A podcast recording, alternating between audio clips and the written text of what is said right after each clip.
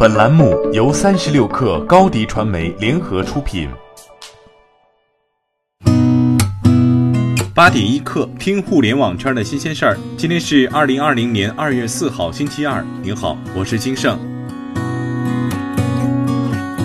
昨天是春节假期后开工的第一天，钉钉的数据显示，中国上千万企业近两亿人开启在家办公模式。昨天上午，钉钉、企业微信等办公 App 集体出现问题，对此，钉钉回应称，通过紧急调配支持，目前已恢复。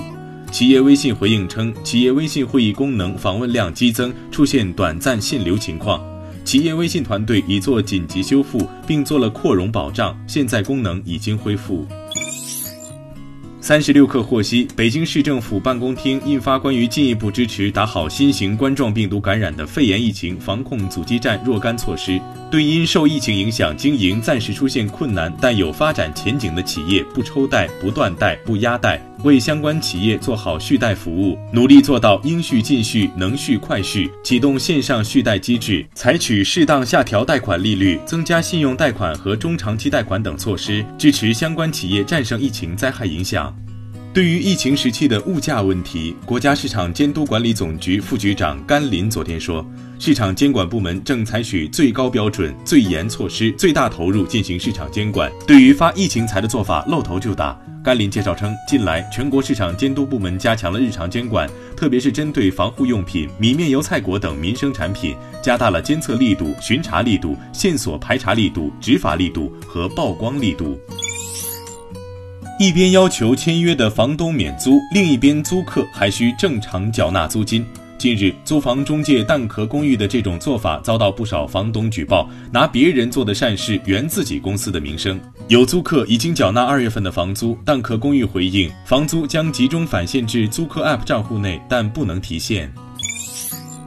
新型冠状病毒引发的肺炎疫情持续不断，中国工厂生产了全球百分之七十的智能手机。这种阵痛可能会波及全球。海外分析机构 Strategy Analytics 报告显示，如果新型肺炎能够在今年二月下旬或三月份得到控制，中国智能手机第一季度出货量将下降百分之三十。把目光放得更长远的话，二零二零年全球智能手机的出货量将比预期少百分之二。报告特别提出，华为、OPPO、vivo 和小米等中国供应商正面临着冠状病毒带来的强劲逆风。预计他们二零二零年上半年将在国内市场遭受重创。再来关注其他方面的消息，国产特斯拉的电池合作终于靴子落地。宁德时代昨天发布公告称，将向特斯拉提供锂离子动力电池，Model 3车型价值主要集中在三电系统上。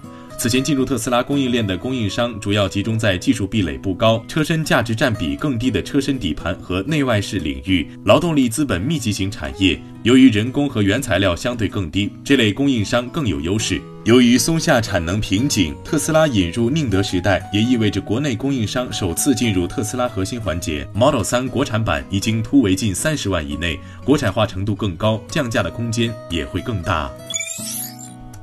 作为迪士尼的掌上明珠，《花木兰》承载着票房市场的新期待。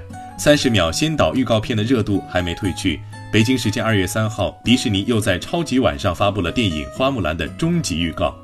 两分钟的时长里，展示了不少新镜头，不仅出现更多的动作戏，剧情也开始明朗。迪士尼真人版《花木兰》是由迪士尼打造的中国古装战争题材动作电影，同时也是迪士尼一九九八年同名动画电影的真人翻拍版。花木兰将于三月二十七号在北美上映。八点一刻，疫情小贴士：开工之后，职场人该如何做好健康防护呢？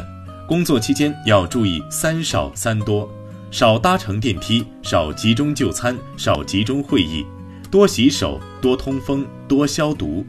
进入办公楼后，要及时使用洗手液和流动水清洁双手，及时对手机、公交卡等物品表面进行消毒。在乘坐公共交通或班车时，要注意全程佩戴口罩。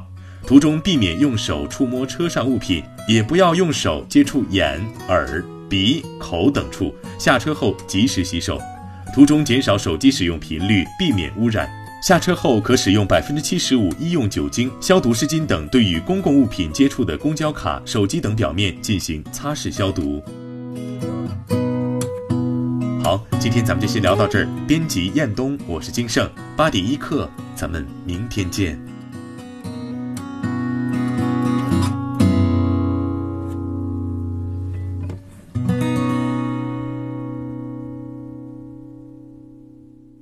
欢迎加入三十六氪官方社群，添加微信 baby 三十六氪 b a b y 三六 k r，获取独家商业资讯，听大咖讲风口，聊创业，和上万课友一起交流学习。